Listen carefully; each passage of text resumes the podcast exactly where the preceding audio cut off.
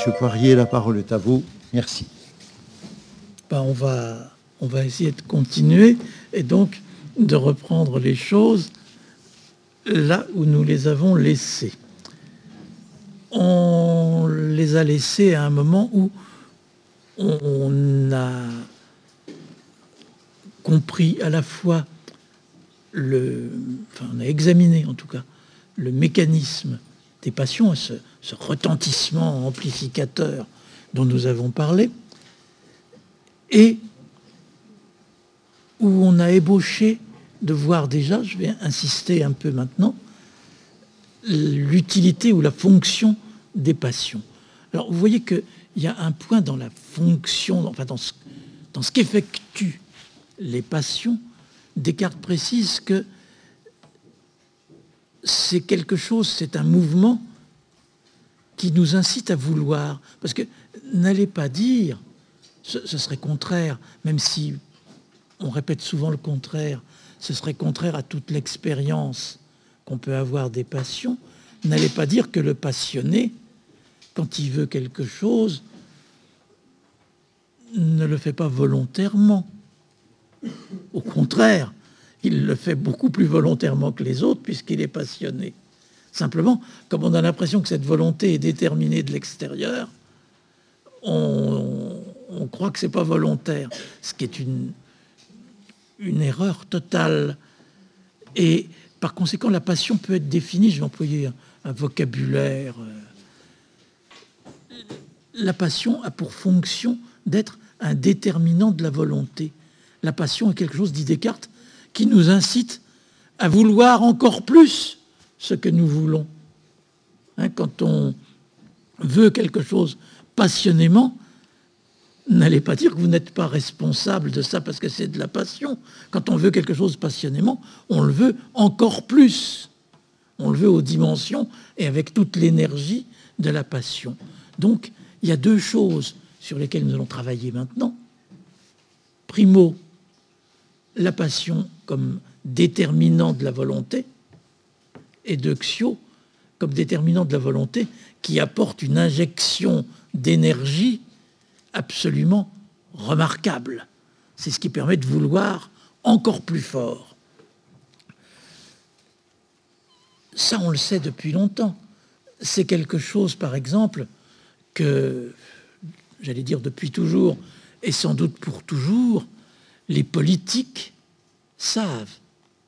On peut conduire, guider, organiser le peuple en organisant ses passions, c'est-à-dire en politique par la crainte et l'espoir. On fait des promesses ou on fait des menaces. Eh bien voilà qui déclenche chez ceux dont on attend qu'ils obéissent un comportement qui correspond à cela. Il y a des philosophes classiques qui ont su montrer comment l'existence même, je serais allusif parce que je ne vais pas développer ça, mais il faut quand même que je vous le dise. Il y a des philosophes comme, vous avez entendu parler de Hobbes, philosophe anglais du XVIIe siècle.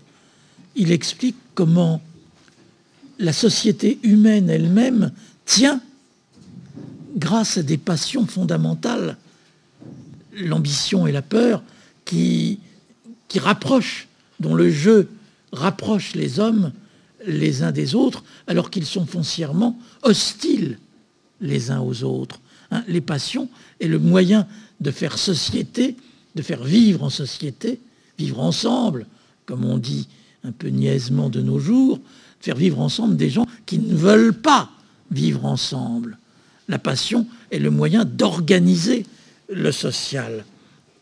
Et la recherche de son intérêt, mais cette recherche passionnée est à la base également de l'explication d'une certaine manière de tout contrat social, ou même à la base, dans les analyses qu'on peut faire de la société, on analyse la société libérale en montrant que l'ordre, si c'en est un qui en résulte, résulte des passions des individus. Et de la même manière, en économie, le pouvoir organisateur du marché, si c'en est un, résulterait des passions de la recherche de l'intérêt des principaux agents. Mais je laisse euh, de côté tout cela. Ce sur quoi je veux insister, c'est sur le rôle des passions dans l'histoire, dans l'histoire euh, universelle, euh, parce que les passions, autre manière de dire ce que nous avons déjà répété, le pouvoir des passions est un pouvoir mobilisateur.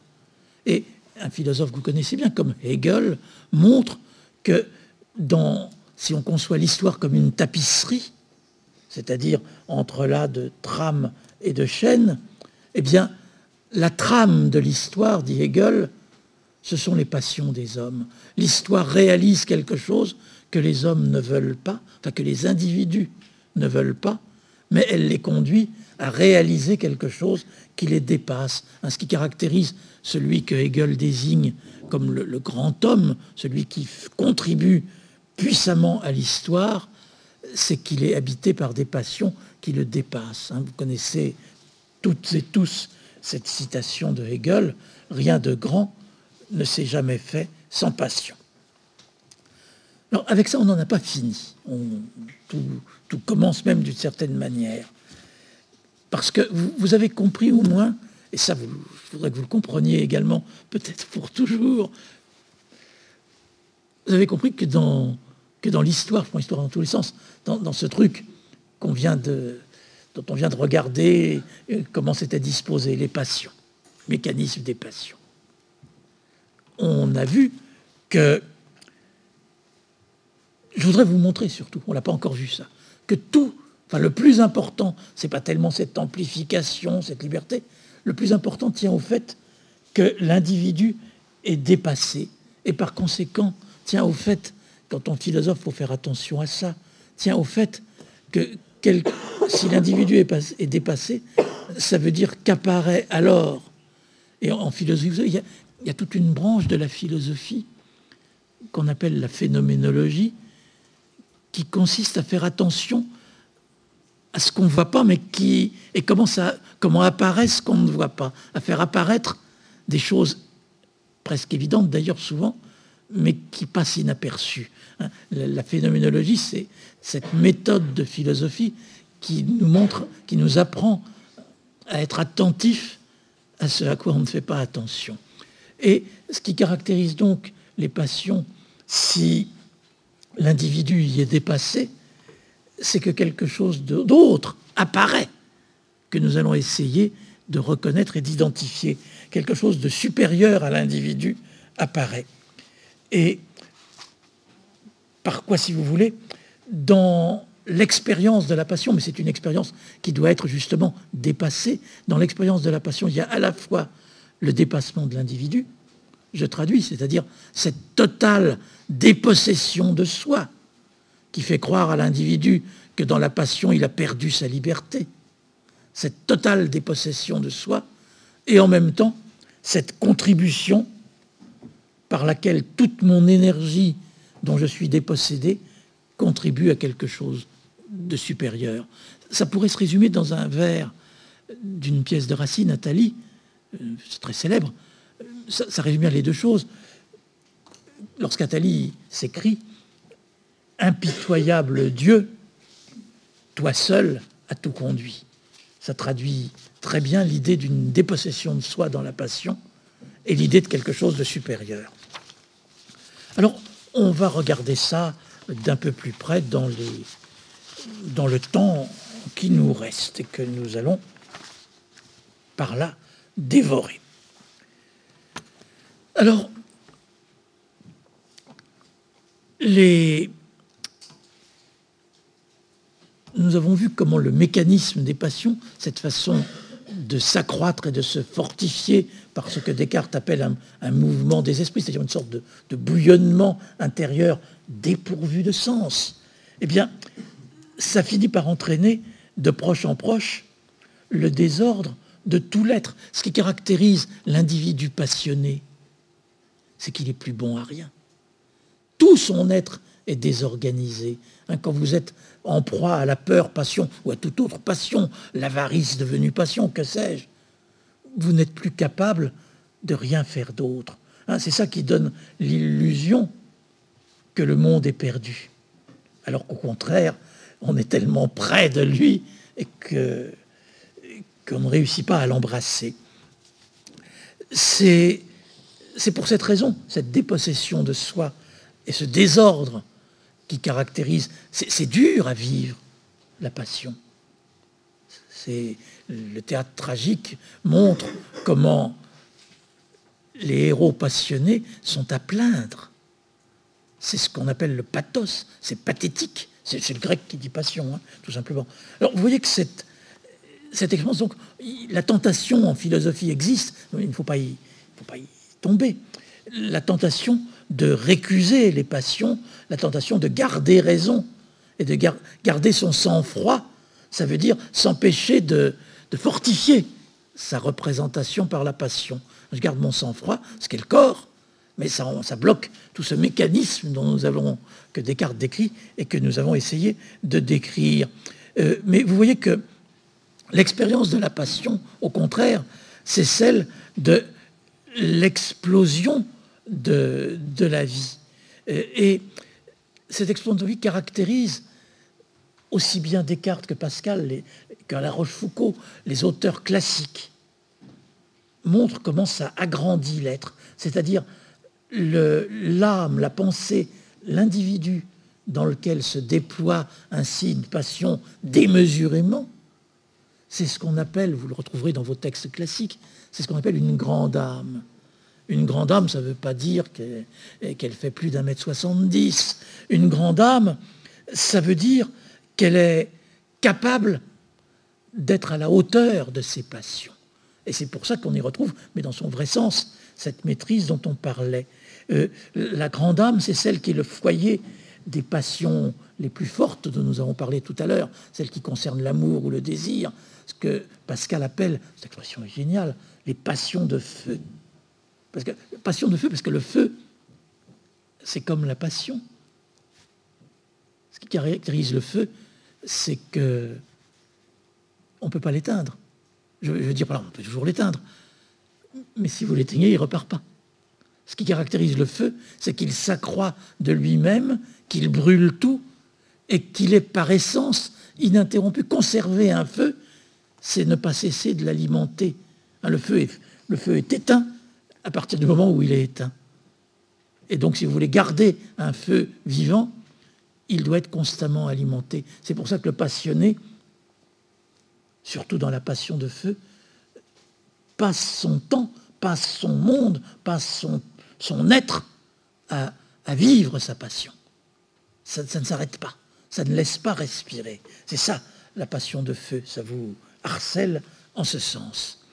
Et vous voyez comment la grande âme est celle qui est donc capable de réaliser une figure qui est un sens dans le désordre passionnel, de vivre dans le désordre passionnel sans perdre son identité. Donc, la, la grande âme, c'est celle qui sait à la fois, comment dirais-je, se maîtriser, c'est-à-dire s'observer elle-même, se comprendre elle-même et aller plus loin. Je vous relis, ou alors Hugo veut relire ou lire les textes de Pascal. Hein, la vie tumultueuse est agréable aux grands esprits, etc. C'est dans les morceaux choisis euh, sous le titre Pascal, page 3. La vie tumultueuse, est agréable aux grands esprits, mais ceux qui sont médiocres n'y ont, aucun plaisir. Ils sont machines partout.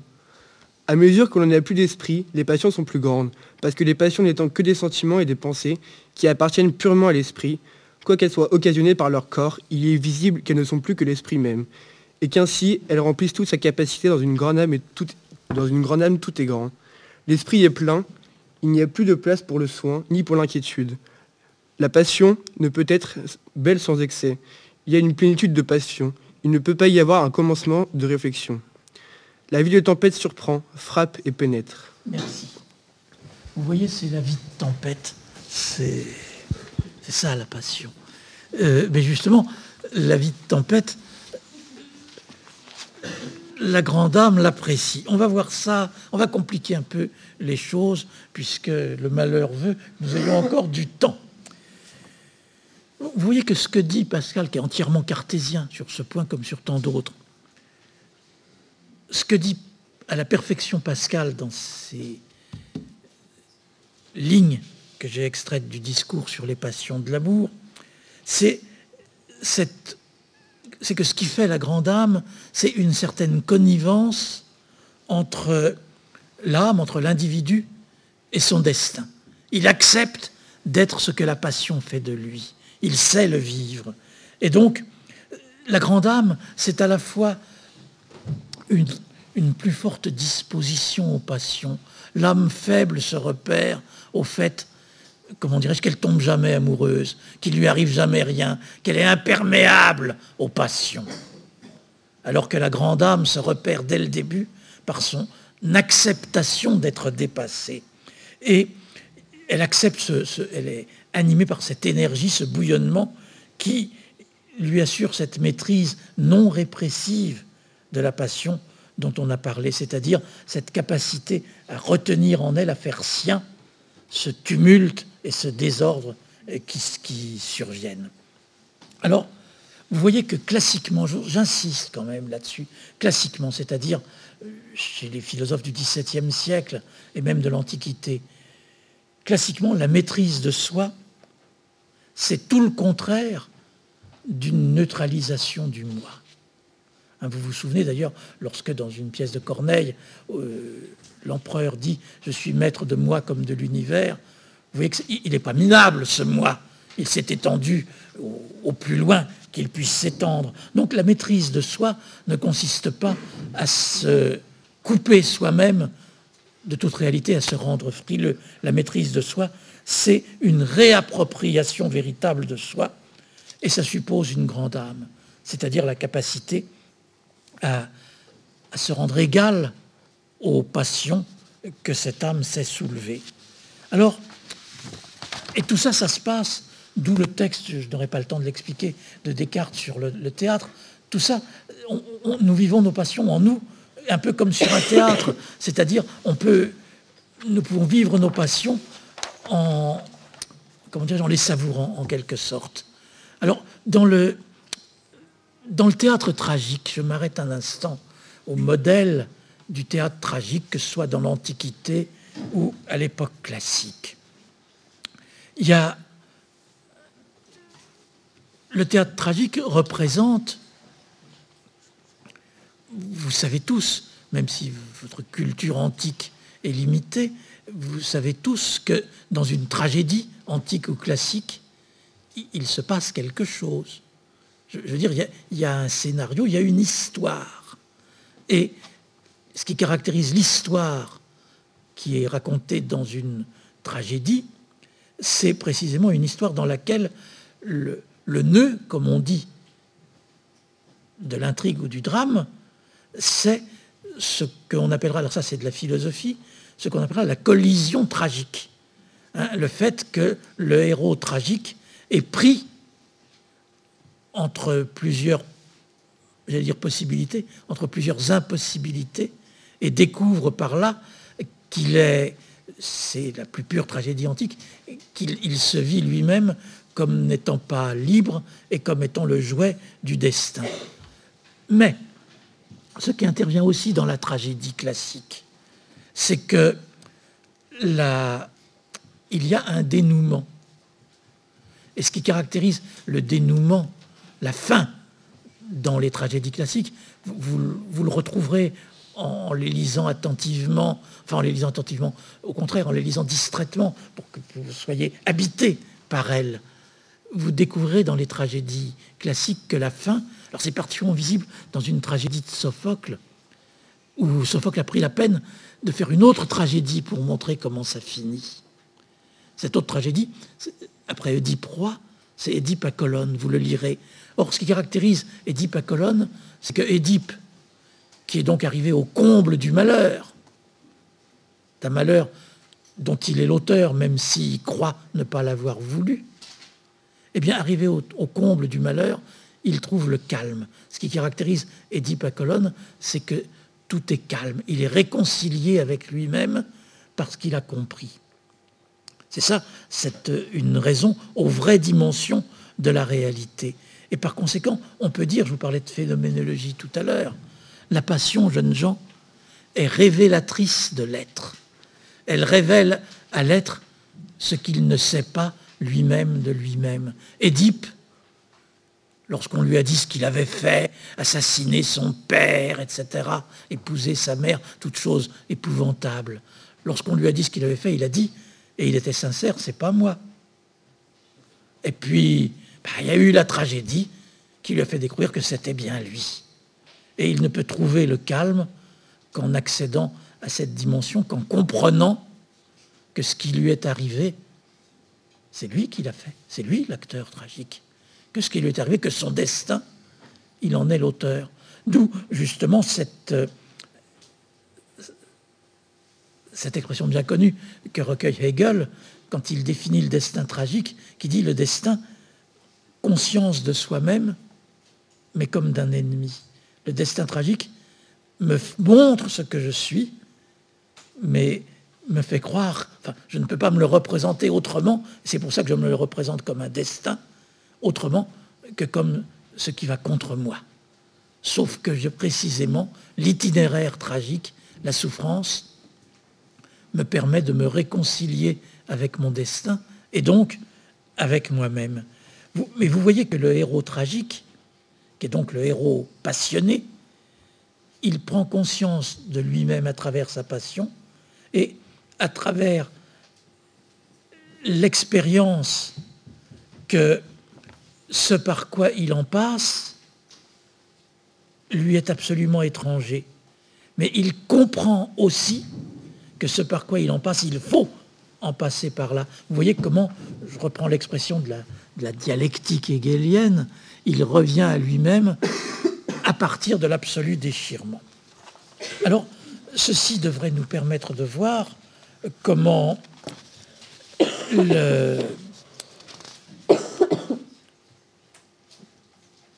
comment ce que j'appellerais le souffle tragique recueille et emporte ce modèle où on se représente le destin comme nous dépossédant de nous-mêmes, où on se représente la vie tragique comme une aliénation.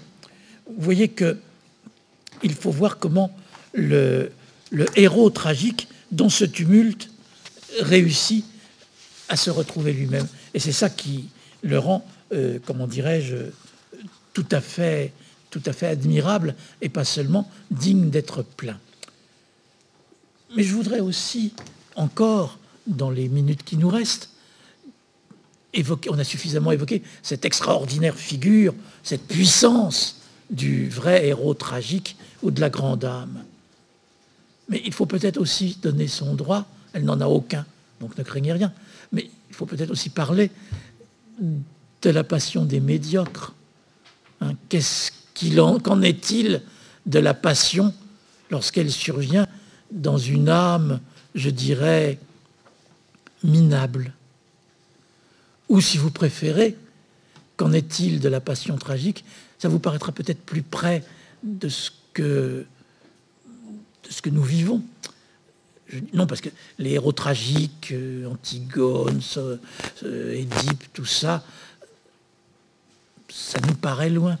Pas seulement parce que c'est quelques siècles, ça c'est rien du tout. Mais ça nous paraît loin parce que nous avons du mal à nous mettre à leur hauteur. Et peut-être justement qu'un examen de ce qui se passe dans l'âme médiocre nous montrera une figure de la passion qu'il est indispensable d'examiner elle aussi, parce que c'est aussi une figure de la passion.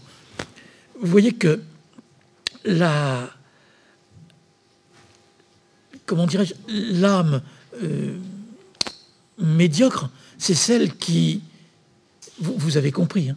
Je vous ai dit que la grande âme, c'est celle qui est capable de se mettre à la hauteur de sa passion donc de transfigurer sa passion en destin et de se le réapproprier.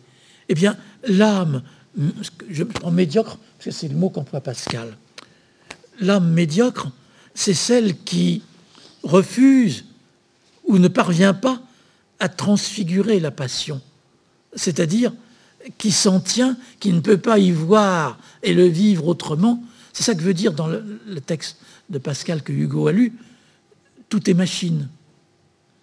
Il ne peut pas voir dans la passion qu'il s'est emparé de lui autrement qu'une mécanique. Hein. je, je perds mon calme, je suis capable, si je suis une grande âme, de gonfler une de ces colères magnifiques qui pétrifient les gens. Mais je vais prendre des bêta-bloquants, c'est seulement, seulement de l'agitation intérieure. Voilà l'âme médiocre. C'est celle qui ne conçoit le mouvement des passions que comme quelque chose de physiologique et de nerveux, alors de très gênant, mais bon, ça reste de la mécanique. Tout est mécanique dans ce cas-là. Alors, vous voyez que c'est une âme dans laquelle, dans, sa petitesse, comme dit, comme dit, Pascal, les autres phrases qui ont été lues, il, y a, il n'y a de place pour rien d'autre. Il n'y a de place pour rien de mieux. Alors, ça peut néanmoins être compris un peu plus loin. Vous voyez que cette approche, elle donne lieu, euh, par exemple, et ça c'est bel et bien l'envers, et un très bel envers de la tragédie antique ou classique, elle donne lieu à une description effrayante. Quels sont les, textes littéraires qui nous font voir ce qu'est la passion si nous ne pensons plus à la tragédie classique ou antique? Ce sont les grands romanciers, les grands romans. Prenez Balzac, prenez Mauriac. Ils décrivent la passion, mais ce n'est pas du tout la même chose. Ce qu'ils décrivent sous le nom de passion, ils font une description impitoyable cruel de l'être passionné comme d'un être justement qui, au lieu de s'identifier à ce qu'il, au lieu d'utiliser puissamment sa passion, s'y enferme pour le pire. Il y a aussi bien chez Balzac que chez Mauriac, je pense à des écrits de qui s'appellent La Province, il y a une description, une lucidité qui leur permet de percer cet aspect de la passion qui est un aspect positif dans le théâtre classique, l'aveuglement de la passion. Dans Balzac ou dans Mauriac, on nous fait voir en quoi la passion aveugle et en quoi ce n'est pas un bien qu'elle aveugle, en quoi c'est même effrayant. Vous voyez que dans, une âme faible et impuissante, la mécanique des passions engendre des drames. Alors c'est alors que la passion peut révéler un certain nombre de secrets, comme il y en a tant dans la province balsacienne ou mauriacienne. Ça révèle un certain nombre de secrets effrayants. Ça révèle la passion, alors, l'individu en sa nullité, je dirais.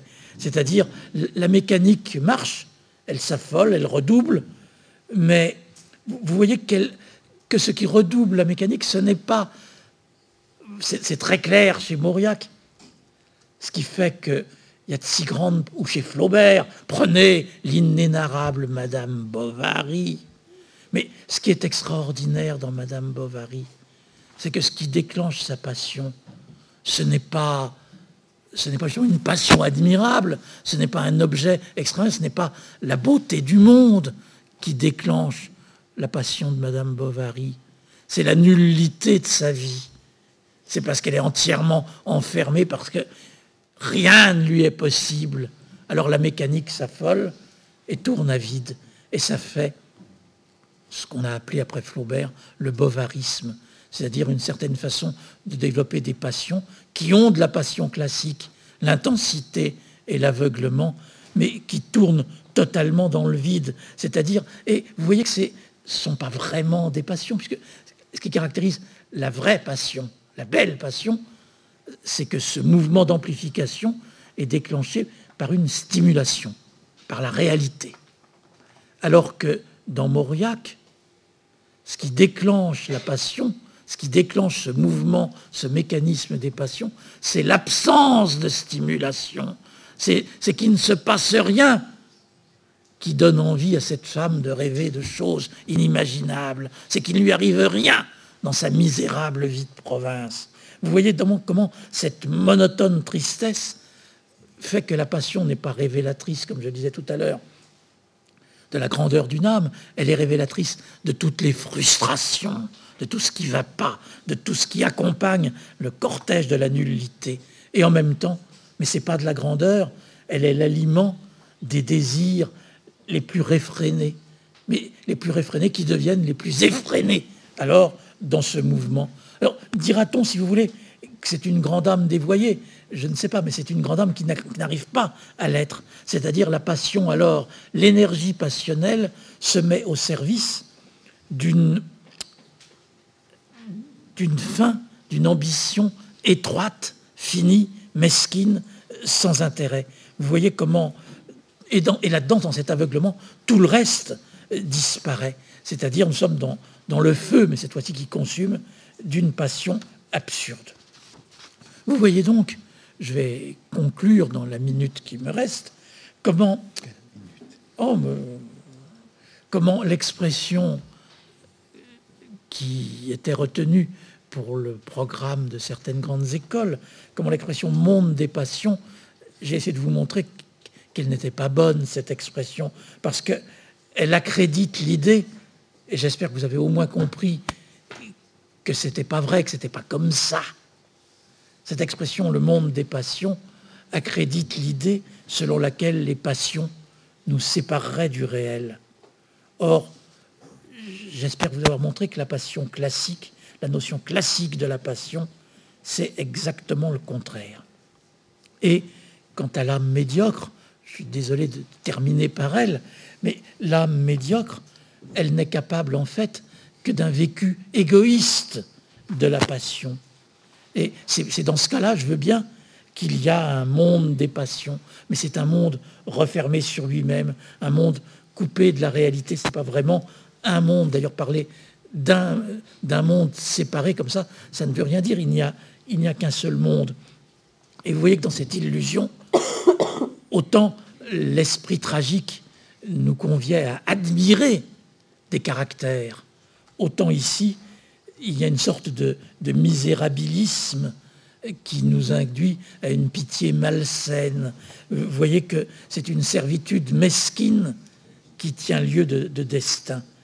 Euh, alors que la, poésie tragique nous invitait à admirer, à nous dépasser nous-mêmes en un certain sens, cette littérature moderne, c'est sa grandeur d'ailleurs, je n'attaque certainement pas cette littérature, mais elle nous invite à dénigrer ce modus existendi, si je peux parler latin, de la passion.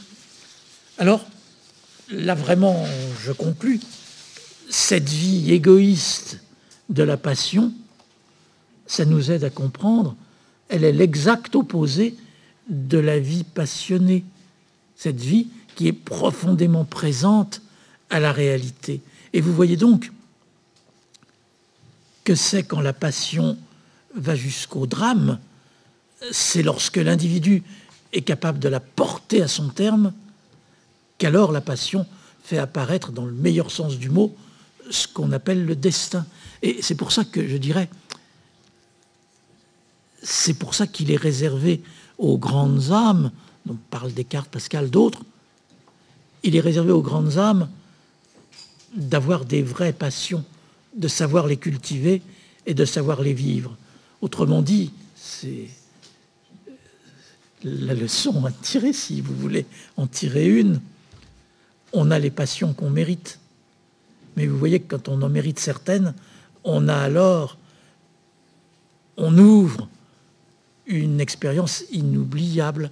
Et si Hugo me le permet, je voudrais relire justement l'une des, phrases de, de Pascal, qu'il a lu tout à l'heure, qui montre comment, dans la passion, quelle que soit sa grandeur, l'esprit est plein.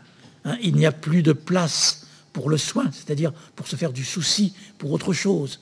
Hein. le rapport au monde est entièrement passionné. Il n'y a plus de place pour le soin ni pour l'inquiétude. Et voilà, il fallait un Pascal pour dire ça aussi magnifiquement la passion ne peut pas être belle sans excès. C'est génial ça. Il ajoute, il y a une plénitude de passion. Il ne peut pas y avoir un commencement de réflexion. Hein. C'est Pascal qui montre que cette passion-là, elle est tellement pleine qu'elle occupe toute l'âme, toute la pensée. Il ne faut pas s'en plaindre, mais on n'a pas besoin de réfléchir. Ce qui caractérise cette passion, c'est que il n'y a plus de place pour réfléchir. C'est profondément installé dans le réel et dans la vie, même si c'est peut-être pas heureusement la vie de, de, tous les jours, mais comme dit Pascal, qui a compris ce que c'était que la passion, la vraie, la vie de tempête surprend, frappe et pénètre. Ça reprend exactement l'itinéraire cartésien. Surprend, c'est l'étonnement. Frappe, on, est, on y est. Et pénètre, on est envahi et dépassé. À nous de jouer maintenant.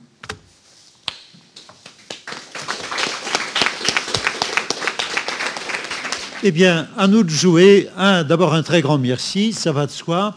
Est-ce que à Sèvres-là, euh, sur notre euh, droite ou au fond de la salle, il y a des questions. Moi j'en ai une, mais je ne vais pas la poser en premier, je la poserai en second. Euh, je donne le micro aux élèves qui voudraient peut-être revenir sur tel ou tel point.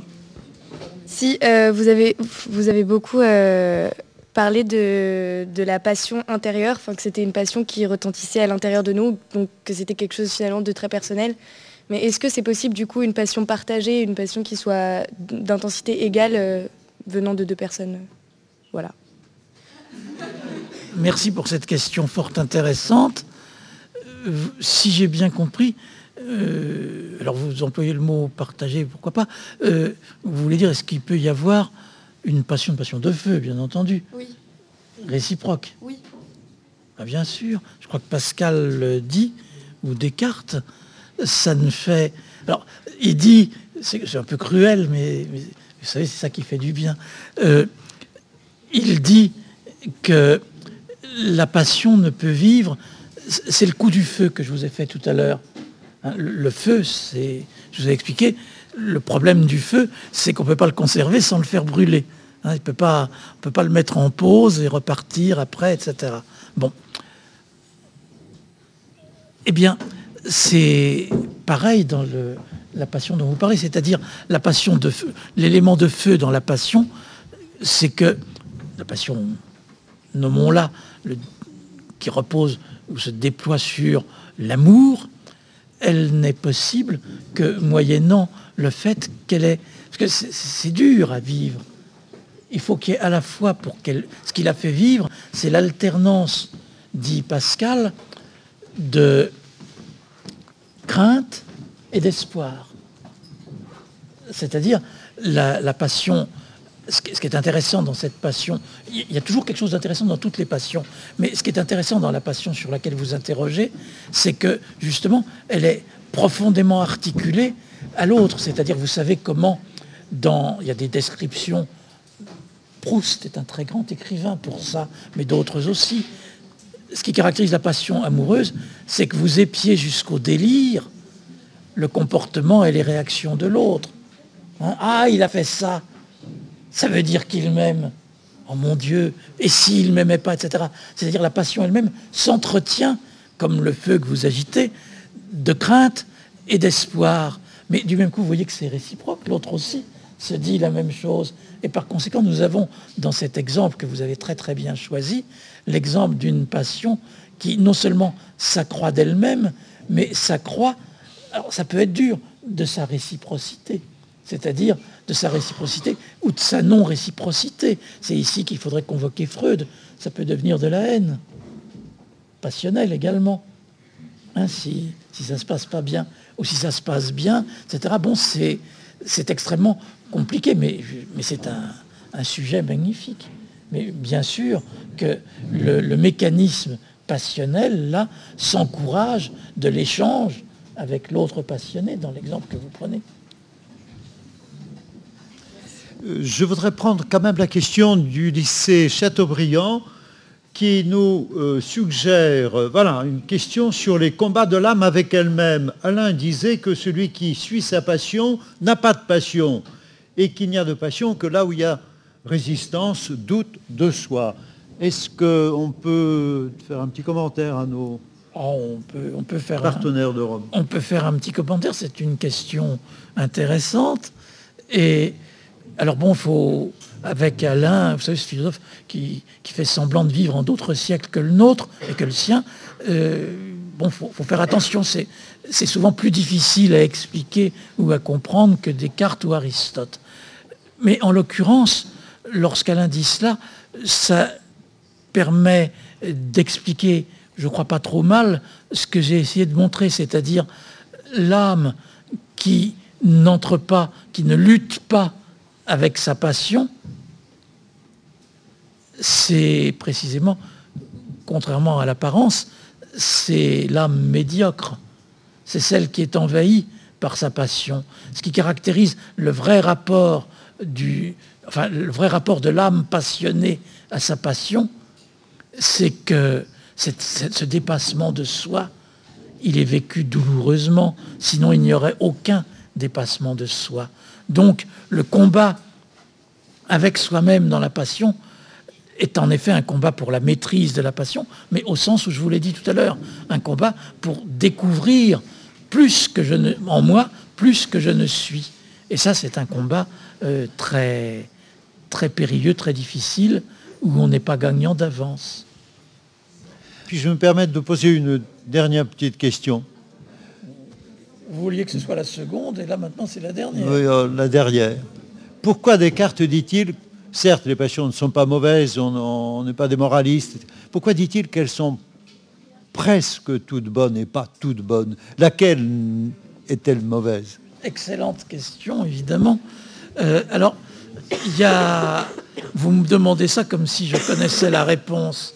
Pourquoi Descartes, dans le texte que nous avons lu, dit-il des passions, elles sont presque toutes bonnes Alors, d'abord, et je voudrais parler sous le contrôle des, des, professeurs de littérature qui sont ici ou ailleurs, en bon français, c'est comme ça qu'il faut dire.